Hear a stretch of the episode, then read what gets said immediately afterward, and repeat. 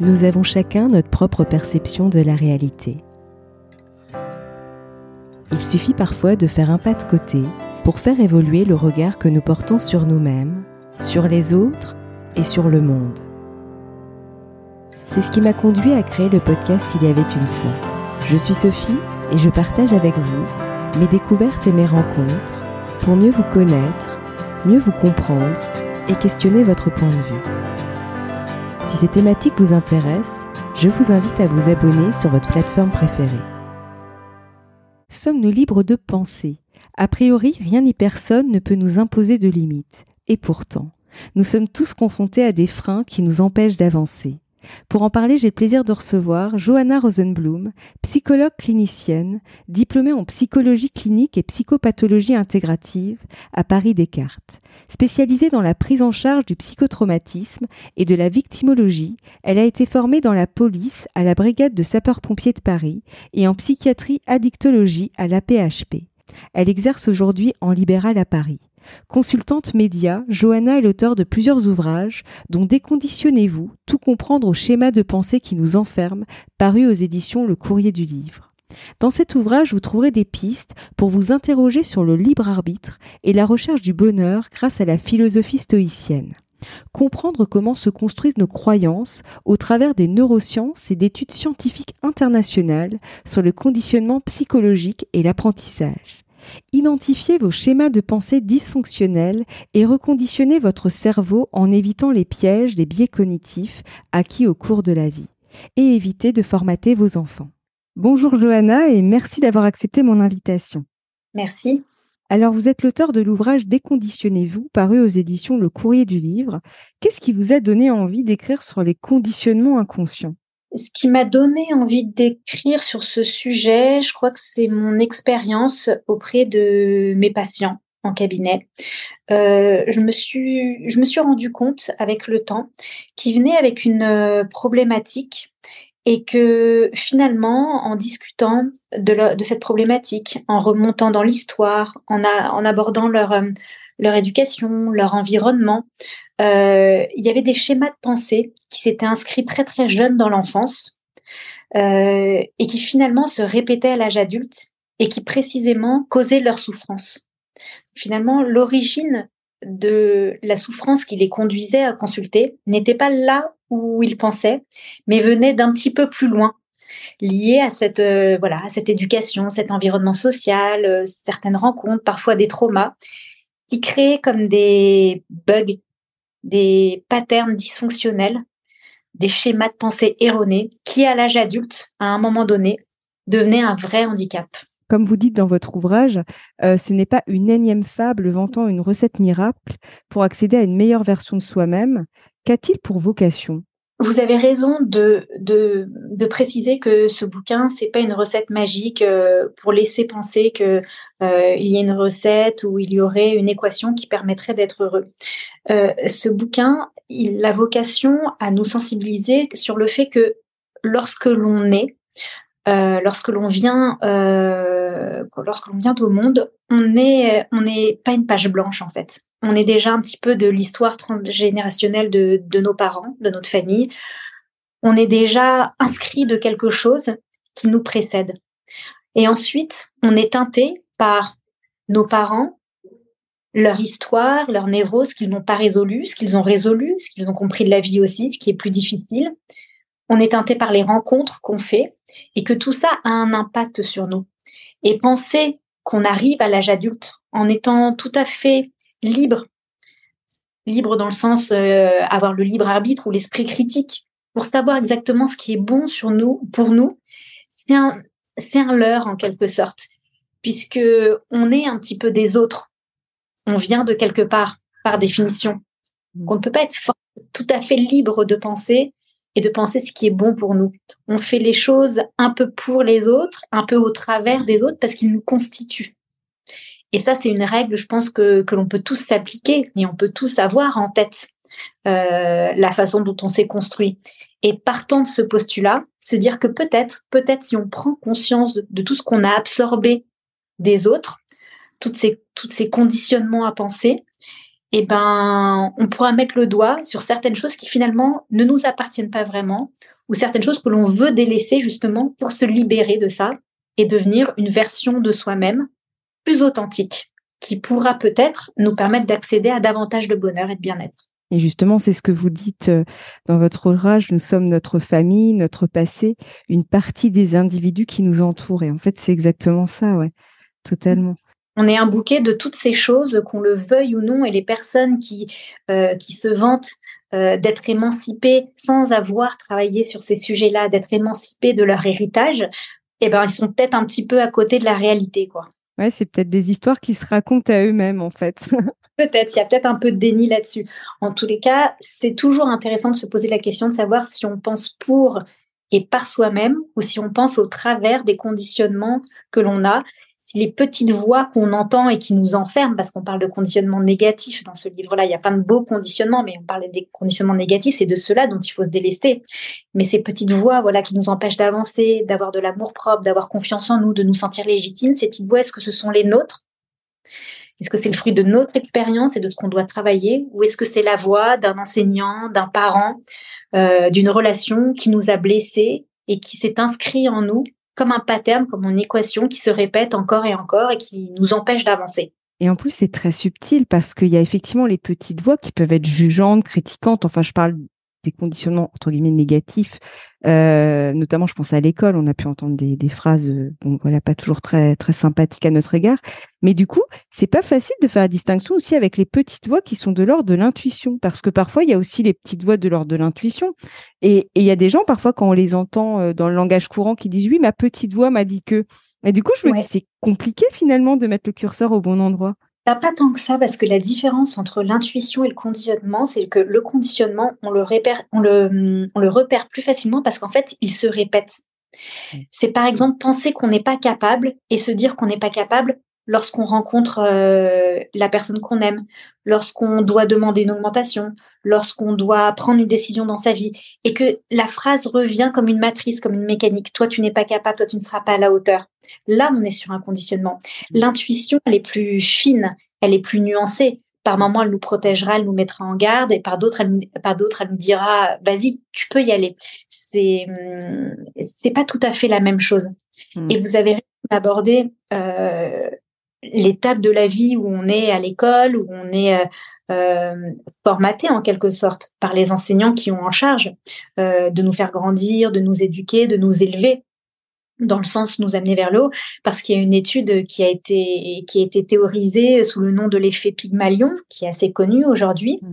et qui qui est très intéressante. Ce sont des, des neuroscientifiques américains qui ont décidé de mettre en avant l'importance de l'éducation euh, des personnes référentes auprès des enfants jeunes. Ils sont allés dans une école, une école primaire, et ils sont allés voir des enseignants en leur disant voilà, euh, nous allons faire passer des tests psychométriques à toute cette classe-là pour évaluer un petit peu le niveau des différents élèves. Ils font passer les tests psychométriques aux élèves, ils repèrent à peu près les, niveaux, les niveaux euh, de chaque enfant et ils décident de choisir cinq enfants de façon absolument arbitraire. Ce ne sont pas les enfants qui ont eu les meilleurs résultats, mais ils, décident de choisir ces cinq enfants en les désignant auprès des enseignants comme les cinq meilleurs élèves, les cinq élèves qui ont le plus de potentiel, qui vont pouvoir le plus progresser.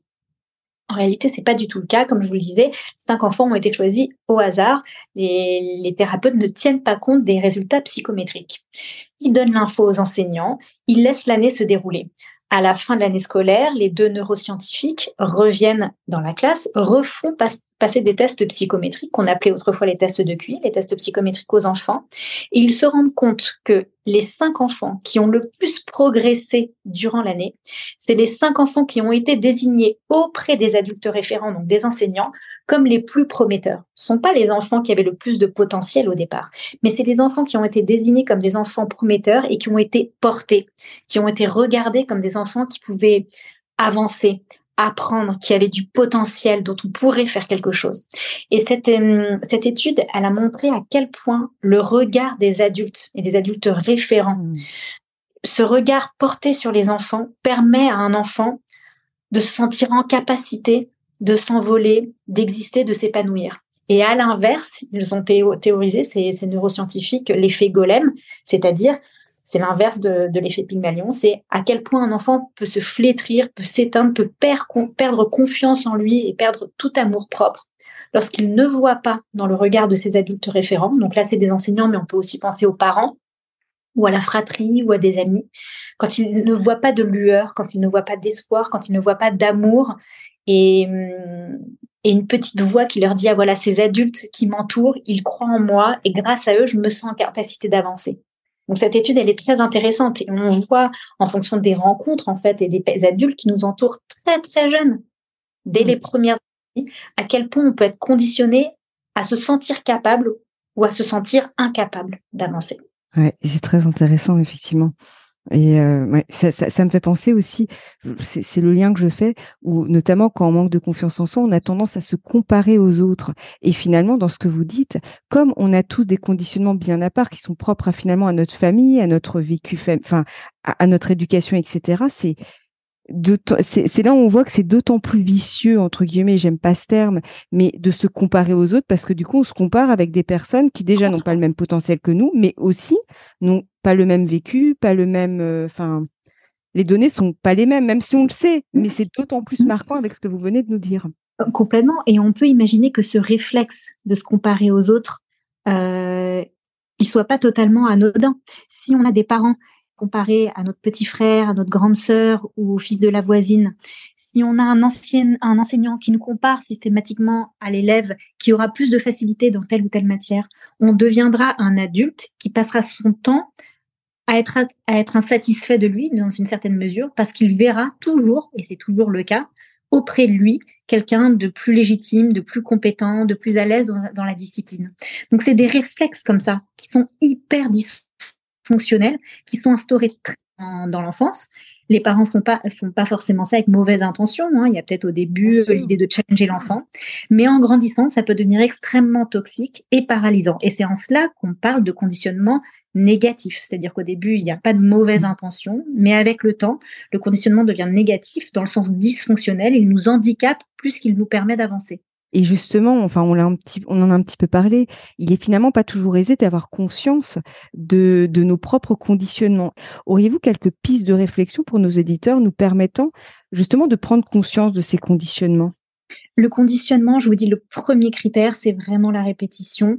C'est vraiment de pouvoir superposer les situations, qu'elles aient lieu dans la sphère euh, intime, dans la sphère professionnelle, dans la mmh. sphère sociale, et de se rendre compte qu'en les superposant, on a les mêmes schémas de pensée.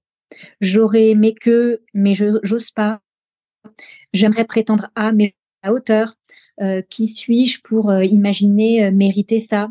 Je ne serai jamais aimé par personne.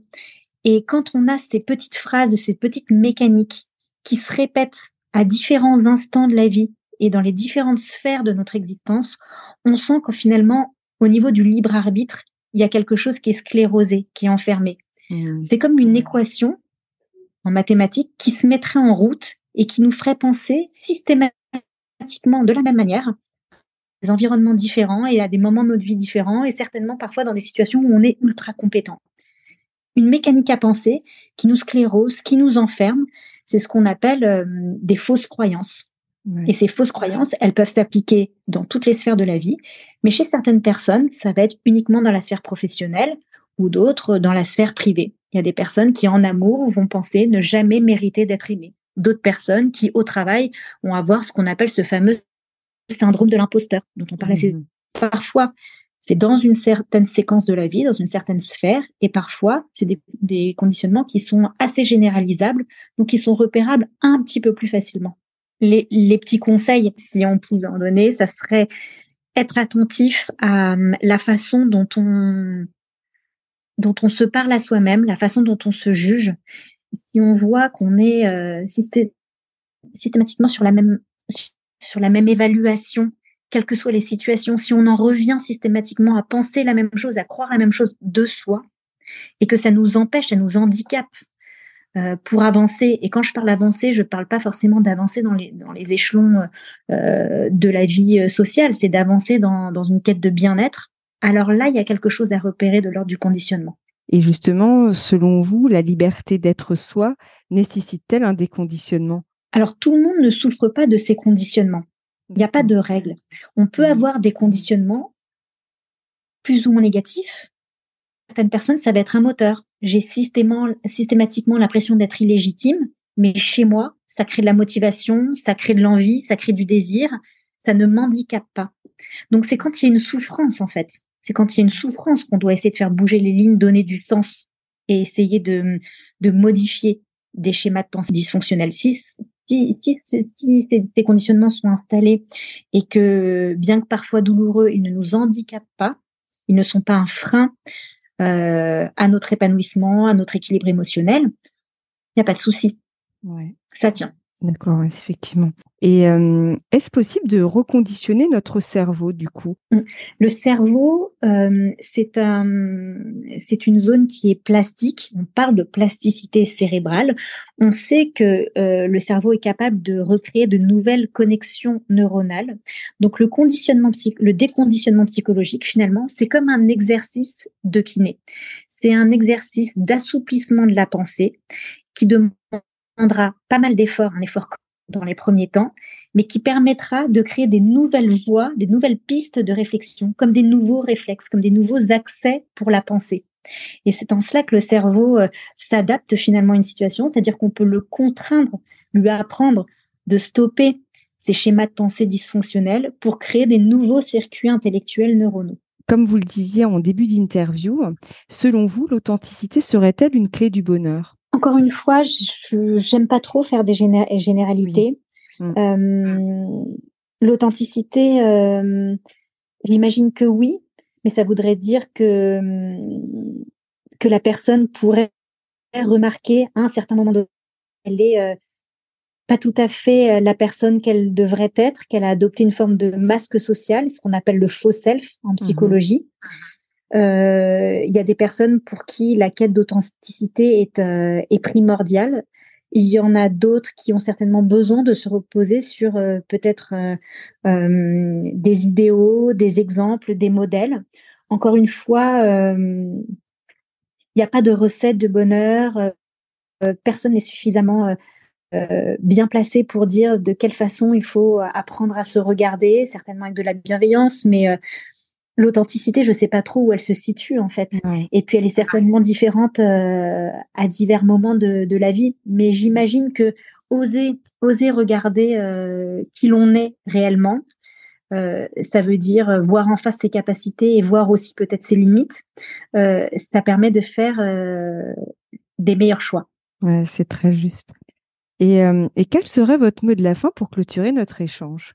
Le mot de la fin, ça serait de ne pas prendre peur de notre euh, héritage, euh, de comprendre que on est tous d'emblée avec une histoire, parfois qui nous dépasse, euh, qu'elle peut créer des limites de pensée et que les choses ne sont pas forcément faites pour des mauvaises intentions, mais voilà, on est l'héritage de ce que notre environnement, notre éducation, les gens qui nous ont pu nous offrir euh, et que s'émanciper de ça, c'est un cadeau qu'on s'offre. Rien n'est fait contre l'autre. Il n'est pas question de revoir forcément ou de, de, critiquer euh, ce qu'on nous a donné, ni l'environnement dans lequel on a grandi. C'est un travail euh, personnel qui a vocation à vivre le mieux possible, une vie qui nous ressemble mmh. pour aller vers un idéal.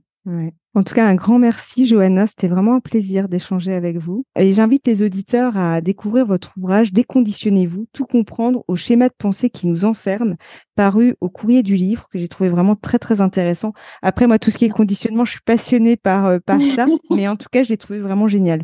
Donc, euh, vraiment, j'invite les auditeurs euh, qui veulent en savoir plus à le lire parce que c'était vraiment, en plus, très simple. Enfin, vous vulgarisez bien les choses et du coup, vous rendez très accessible finalement euh, tout, tout, mm. tout, ce grand système finalement qui, qui nous mm. concerne tous.